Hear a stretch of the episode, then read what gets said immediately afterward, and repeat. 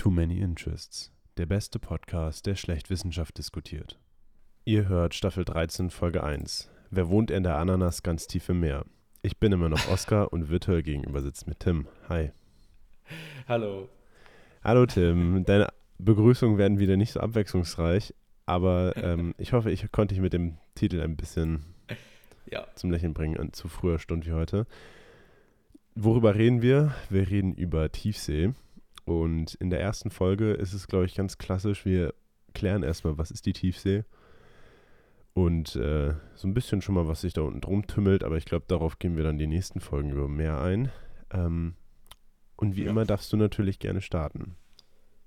Mhm, mhm. Das ist ja schön. Ja, Ähm, Ich weiß, so bin ich. Ja, äh, ist mal ein ganz anderes Thema, aber auch sehr interessant. Wie, wie alles. Ist eigentlich gefühlt jede Folge, dass es sehr interessant ist. Ähm, was mich in der Tiefsee immer so flasht, ist, dass, sag ich mal, der Ozean ja über 50 Prozent ähm, ja, der Erdoberfläche einnimmt. Also ein sehr, sehr großer Teil von, von unserem Planeten besteht hier aus Wasser und Ozean. Natürlich ist nicht alles davon Tiefsee, also das darf man nicht, äh, nicht denken. Aber wir wissen wesentlich mehr, zum Beispiel über den Mond und über den Mars und über die Venus, als über unsere eigene Tiefsee. Ähm, zum Beispiel fand ich sehr interessant, ich habe mal eine Doku gesehen, da ging es um so Kartierungen und ähm, Moos, äh, Bruder, Mond und Mars, so rum, äh, sind vollständig kartiert, also zu 100 Prozent. Da kennen wir jeden Hügel, alles. Ja. Von, ähm, von, von der Tiefsee kennen wir ungefähr 8 Prozent. So, das heißt nichts, Ja. ja. Und äh, jetzt, jetzt muss man vielleicht erstmal überlegen, okay, was, was bedeutet, also was bedeutet Tiefsee? Von, von was reden wir, wenn wir über Tiefsee sprechen? Ja, genau, das Und ist es ja gibt relativ da schwer. verschiedene. Ja, ja, so schwer ist eigentlich nicht. Also die, die Tiefsee beginnt ganz offiziell ab 200 Metern, weil ab 200 Metern die Lichtintensität so gering ist, dass kein normales Leben im Sinne von äh, zum Beispiel Phytoplankton oder Pflanzen oder irgendwas möglich ist, was ja die Grundlage dafür liefert, dass überhaupt Leben im Meer existiert. Ja, wenn du dir überlegst, die ähm, also Phytoplankton, generell Plankton, diese ganzen Krill, solche kleinen Krebsarten, dieses ganze Zeug ist ja die, Grund, die Grundlage, sag ich mal, der Nahrungskette. Ja, Und wenn die kein Sonnenlicht mehr haben, dann ist halt Licht aus. ja, Schicht im Schacht. Das heißt, es wird entsprechend weniger Sauerstoff produziert und dadurch ist da schon mal grundsätzlich weniger Leben. Ja, Aber- was ich tatsächlich aber auch gelesen habe, also das hängt immer ganz davon ab, wo man, äh, wo Ja. man liest, wo man nachfragt, weil es gibt äh, die, Leute, die sagen, also was heißt Leute, es gibt Quellen, die sagen, ja, 200 Meter, so wie du es gesagt hast, das habe ich tatsächlich auch am häufigsten gefunden. Aber ich habe tatsächlich auch einige gesehen, die sagen 600 Meter. Also ab da 600 Ja, aber das ist die Meter nächste Zone. erst. Genau, nee, aber das ist die nächste Zone. ich habe tatsächlich von der SWR auch etwas gelesen, äh, dass manche Tiefseeforscher wohl der Meinung sind, die Tiefsee würde erst ab 4000 oder 6000 Metern beginnen. Ja, Das fand ich dann wieder ja, auch interessant, dass es da so, ja, unterschiedliche Meinungen gibt. Ja, eigentlich ist, also eigentlich sind das keine unterschiedlichen Meinungen, sondern das ist, äh, also das sind einfach verschiedene Zonen der Tiefsee. Also alles ist ab 200 Meter heißes Tiefsee. Aber die, die Zonen, es gibt da so verschiedene Zonen, die durch, sich durch verschiedene Plateaus abgrenzen, verschiedene Tiefe, äh, Tiefen, sage ich mal.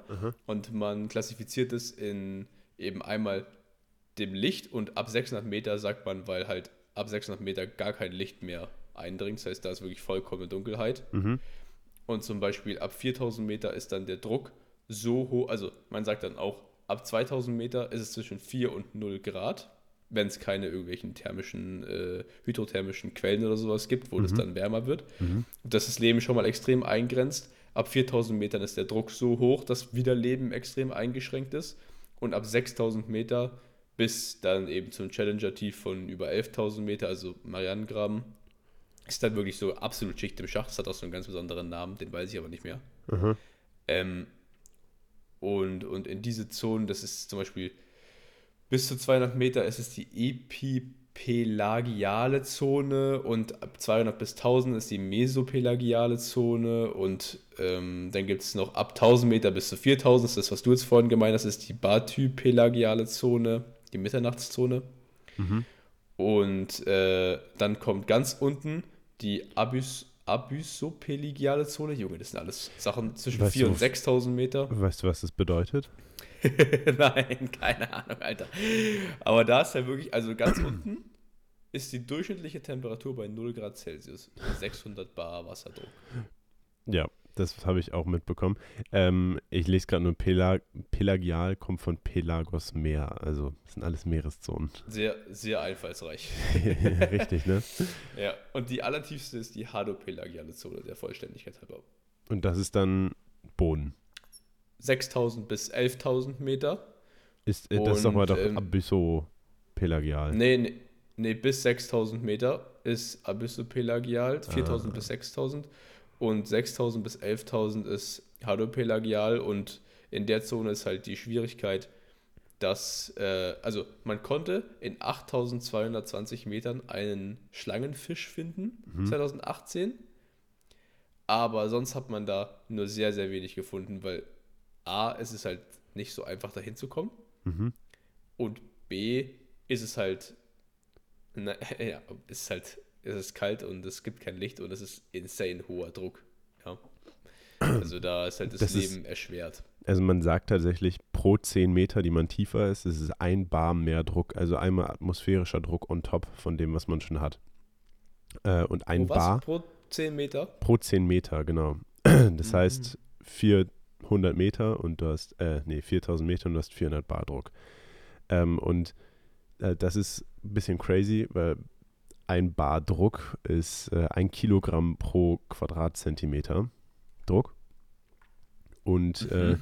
was wichtig ist, unter, in Flüssigkeiten ist es wohl laut RWW, äh, dass man eben den Druck nicht nur in, in eine Richtung hat, äh, sondern dass es quasi in alle Richtungen. Ist, man ist. Das heißt, man wird wirklich von allen Seiten zusammengedrückt und äh, unangenehm, glaube ich. Also so auf 4000 Metern, 400 Bar Druck, weiß ich nicht, könnte ich mir als relativ schmerzhaft vorstellen. Ähm, gibt ja auch so ein paar Beispiele, die das schon ganz gut erlebt haben. Das äh, bekannteste war jetzt ja vor kurzer Zeit, ne, wo die auf 3600 Meter etwas erkunden wollten. Ich weiß nicht, ob du jetzt schon weißt, worauf ich anspielen möchte. Dieses U-Boot. Äh, mit dem Ich das Xbox genau am Lande zur. Titanic. mit dem Xbox-Controller zur Titanic. Genau. Äh, ja, das war auf knapp 3600 Meter liegt die Titanic wohl. Und das ist ja, wie man bei Tim gerade gehört hat, noch nicht, noch lange nicht der Boden. Also noch lange nicht das, wo es e- endet. Ähm, das tiefste, was wir Menschen wohl gegangen sind, ist 10.740 Meter. Äh, und das war tatsächlich schon 1960. Mhm.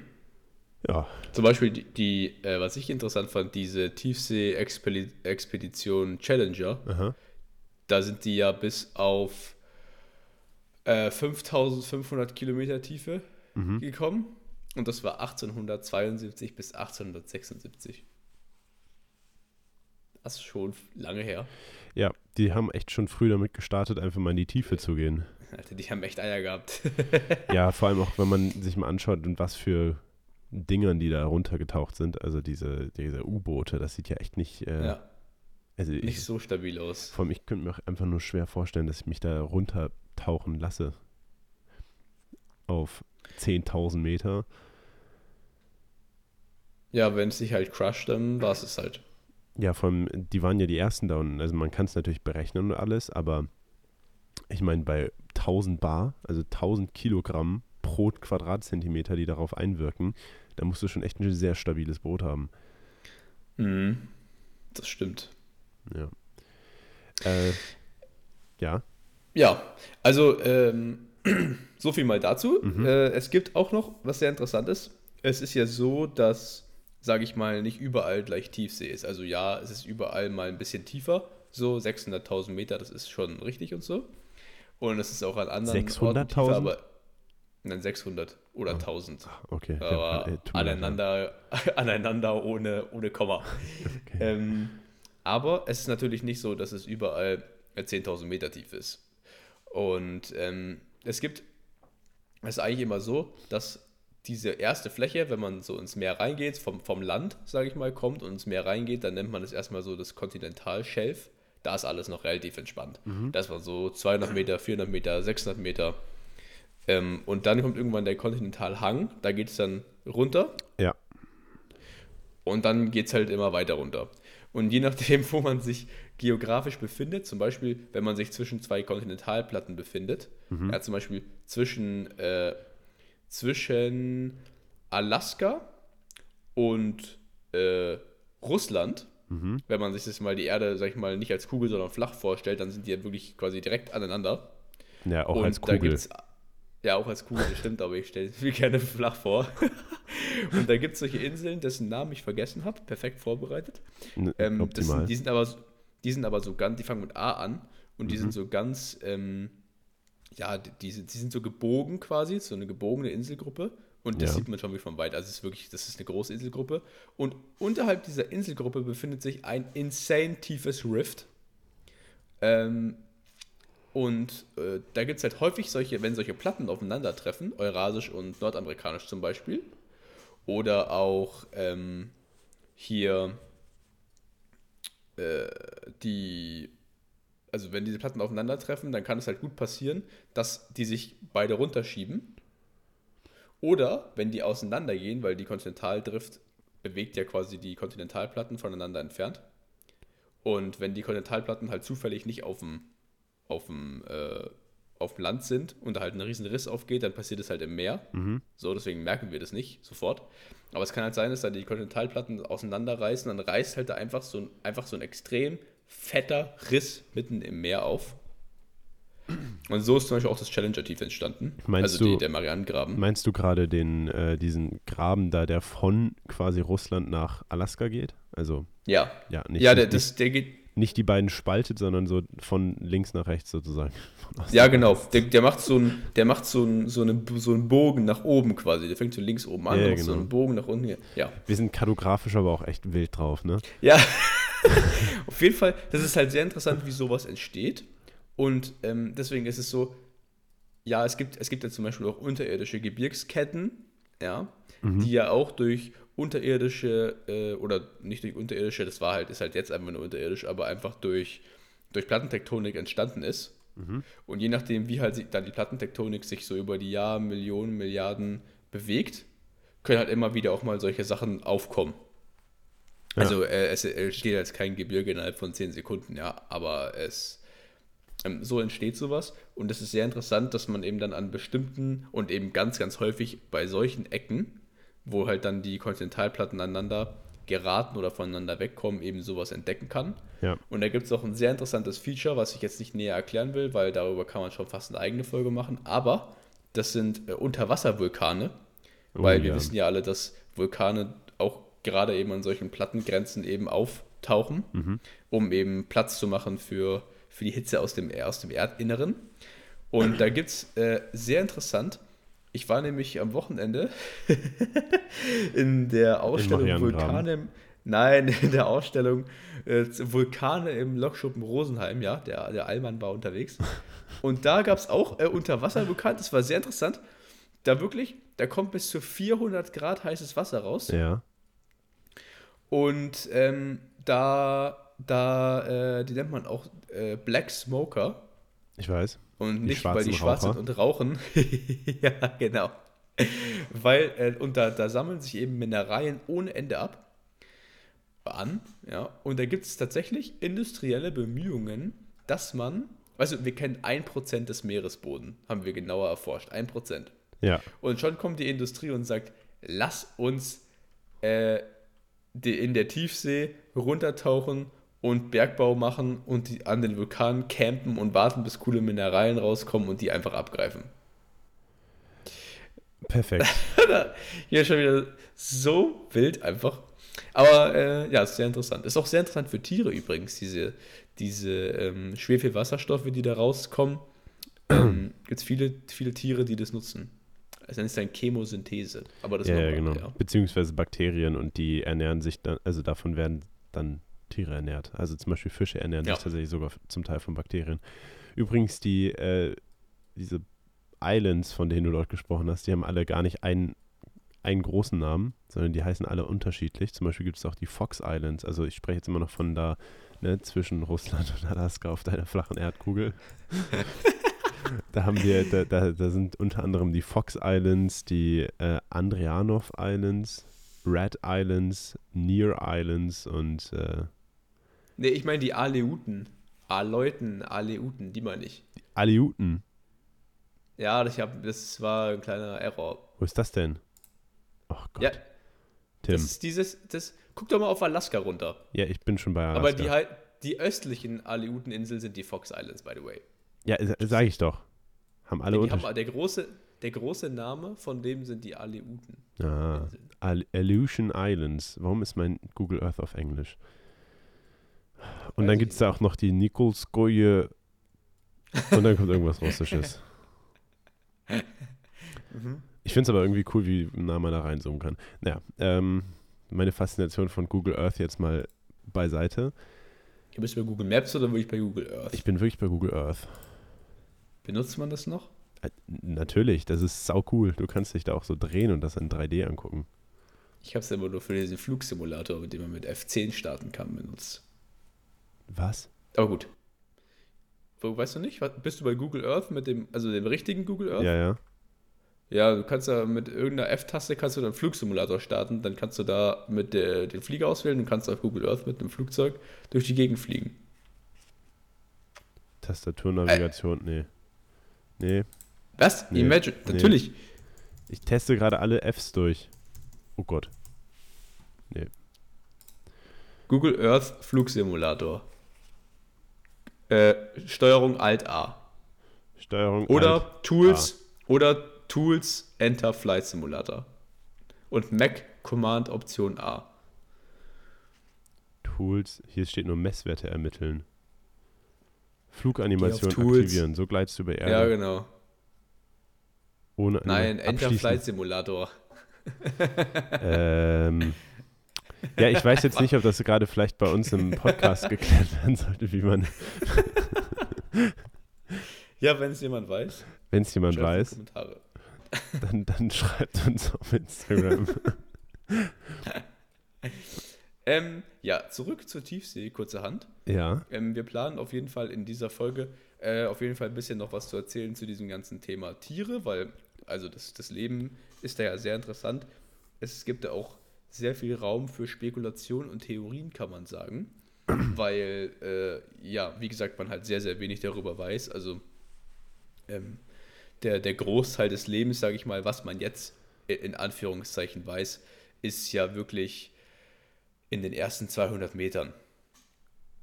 Ja, und ja. Äh, darunter weiß man nicht so viel. Ist halt auch, ist, nur, ist halt auch, weil ja? bis dahin noch Licht ist, ne? So, wir können, genau. es ist halt eine gigantische Fläche, muss man im Kopf behalten. Und äh, diese Fläche kann man ja nicht einfach so abkämmen. So. Ja, ne? also, das machen die mit so, das machen die schon mit so Echolots, dass ja. man dann halt den ganzen Meeresboden abfährt. Aber ich habe da einen sehr interessanten Artikel von einer Wissenschaftlerin gelesen, die hat gesagt, und den Vergleich fand ich sehr nice was man gerade in der Tiefseeforschung macht, ist, wenn man sich mal jetzt vorstellen würde, wenn man von oben auf die Erde schaut, Aha. die fliegen über Deutschland mit ihrem Flugzeug, in dem Sinne halt ein Boot, ja. Und dann greifen sie runter, leuchten irgendwo hin und nehmen eine Tulpe mit. Dann fliegen sie 100 Meter weiter, leuchten irgendwo hin und nehmen eine Kuh mit. Ja, weil man geht ja auch in Tiefseeforschung, du gehst hin, ja, gehst genau. an einen Spot und dann ist da hell, da guckst du dir das an, dann siehst du einen Fisch und dann sagt man, hey, Deutschland gibt es nur Tulpen und Kühe. Geil. Aber man sieht ja gar nicht alle anderen Sachen, die da noch sind. Das sind ja nicht nur Tulpen und Kühe. Genau das meine ich ja. Also, dass ja. man halt nicht einfach alles abkämmen kann unter Wasser. Und dass man da halt auch einfach schwer mit dem, äh, mit dem Licht hinkommen kann, weil wir ja etabliert haben mittlerweile, dass es da dunkel ist. Und kalt. es ist sehr kalt.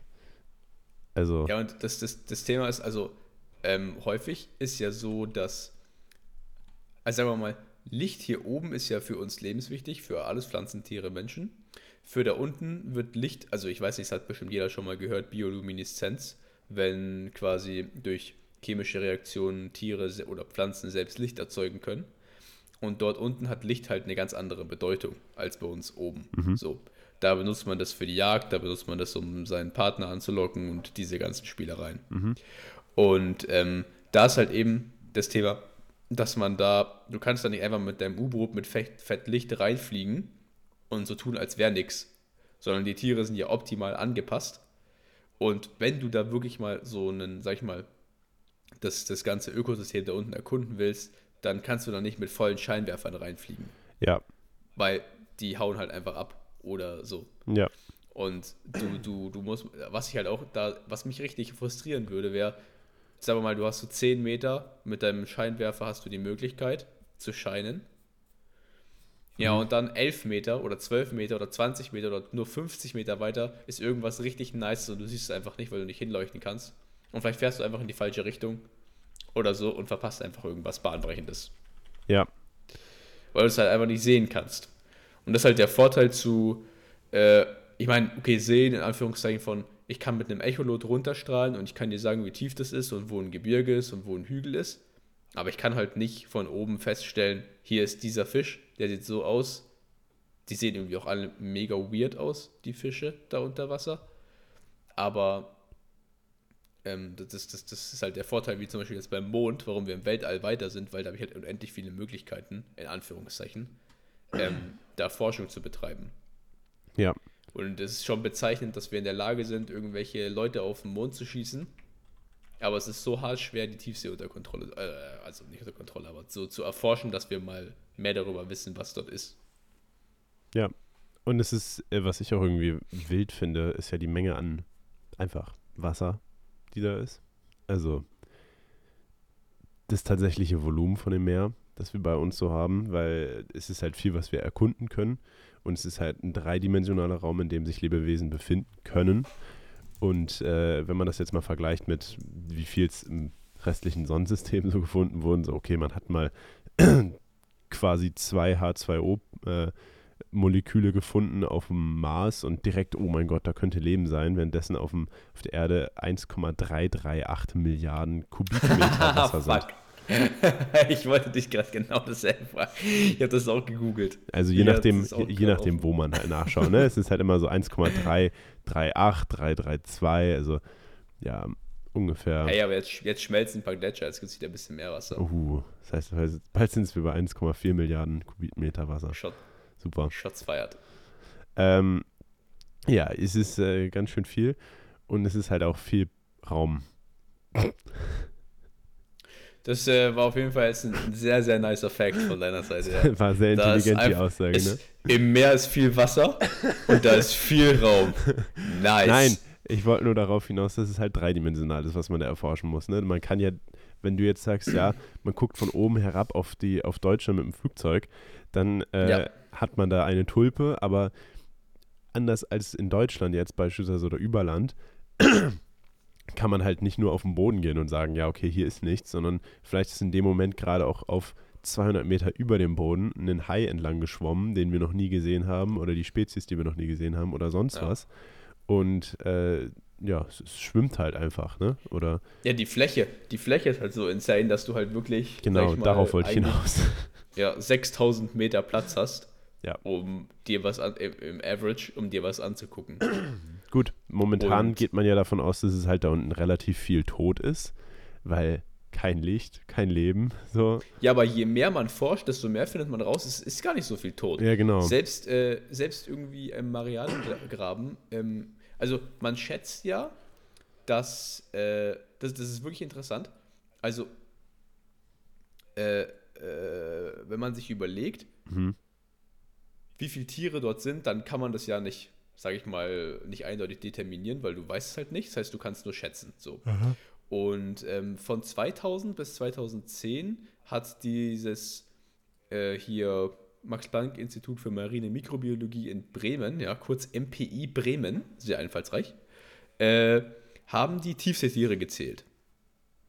Und die haben insgesamt 250.000 höhere Leben, Lebewesen, also im Sinne von, äh, ja, ist ein Fisch und keine, kein Bakterium oder kein Einzeller oder irgendwie so, sondern wirklich kein Mikroorganismus. Gibt es ja auch, weil Mikroorganismen gibt es ohne Ende, auch im Marianengraben ohne Ende. Ähm, aber 250.000 Arten von höheren Lebewesen, wo man sagen kann, das ist ein Fisch, das ist ein Hai, keine Ahnung. Und rund 20.000, wo man keine Ahnung hat, was es ist. Man weiß, dass es gibt, aber man hat keine Ahnung, was es ist. Ja. So, und das ist halt nur ein Bruchteil von dem, was man sich angeschaut hat. Und äh, was ich da so krass finde, ist, dass auch wenn man da unten, also es gibt ja Tiere dort überall, auch noch auf 6.000, 8.000 Meter, die haben sich halt ideal angepasst. 90% der tiefsten Organismen, die man heute kennt, das heißt nichts, ähm, können im Dunkeln leuchten. Also mit Biolumineszenz. Also die haben sich wirklich ideal, das ist einfach eine ganz andere Welt da Ja, unten. ja. Die haben sich ideal angepasst, ganz andere Bedingungen, ganz anderes Material, einwandfrei. Die müssen nicht hoch, nicht runter. Super. Heute bei Praktika. Ähm, ja, ja, genau, aber darüber reden wir auch die nächsten Folgen noch. Sind sie nicht pleite? Ich habe keine Ahnung, ich, hab, ich weiß auch gar nicht, wie ich drauf Praktika- gekommen bin. Bei mir war mein Praktiker, der das ist ein Obi. Mensch, darüber können wir auch gerne noch nach der Folge reden. aber ich glaube, wir gehen den Leuten langsam noch auf den Sack, wenn sie überhaupt noch Ja, zuhören. machen. Können sie ausmachen, können sie ausmachen. Ja, Es ist, äh, ist, also, es ist sehr interessant. Die Staffel wird noch sehr interessant. ja. Ähm, ja, was sollen wir sagen? Wenn, Weißt du was, wir verabschieden uns jetzt einfach und beenden an Ja, der, genau. der Stelle. Von meiner Seite auf jeden Fall danke, Tim, für relativ viel Content heute und eine etwas verlorene Folge. Ähm, genau, wie gesagt, von meiner verloren. äh, finde ich schon ein bisschen. Sehr viel, wir haben sehr viel Knowledge gedroppt. Ja, aber in manchen Ecken war es auch sehr verloren. so, Lirum Larum, äh, guten Morgen, guten Mittag, guten Abend, guten Appetit und ciao, ciao. Ja, vielen Dank fürs Zuhören. Ähm, viel Spaß mit den nächsten Folgen und damit auch von meiner Seite. Äh, bis zur nächsten Folge und ciao, ciao.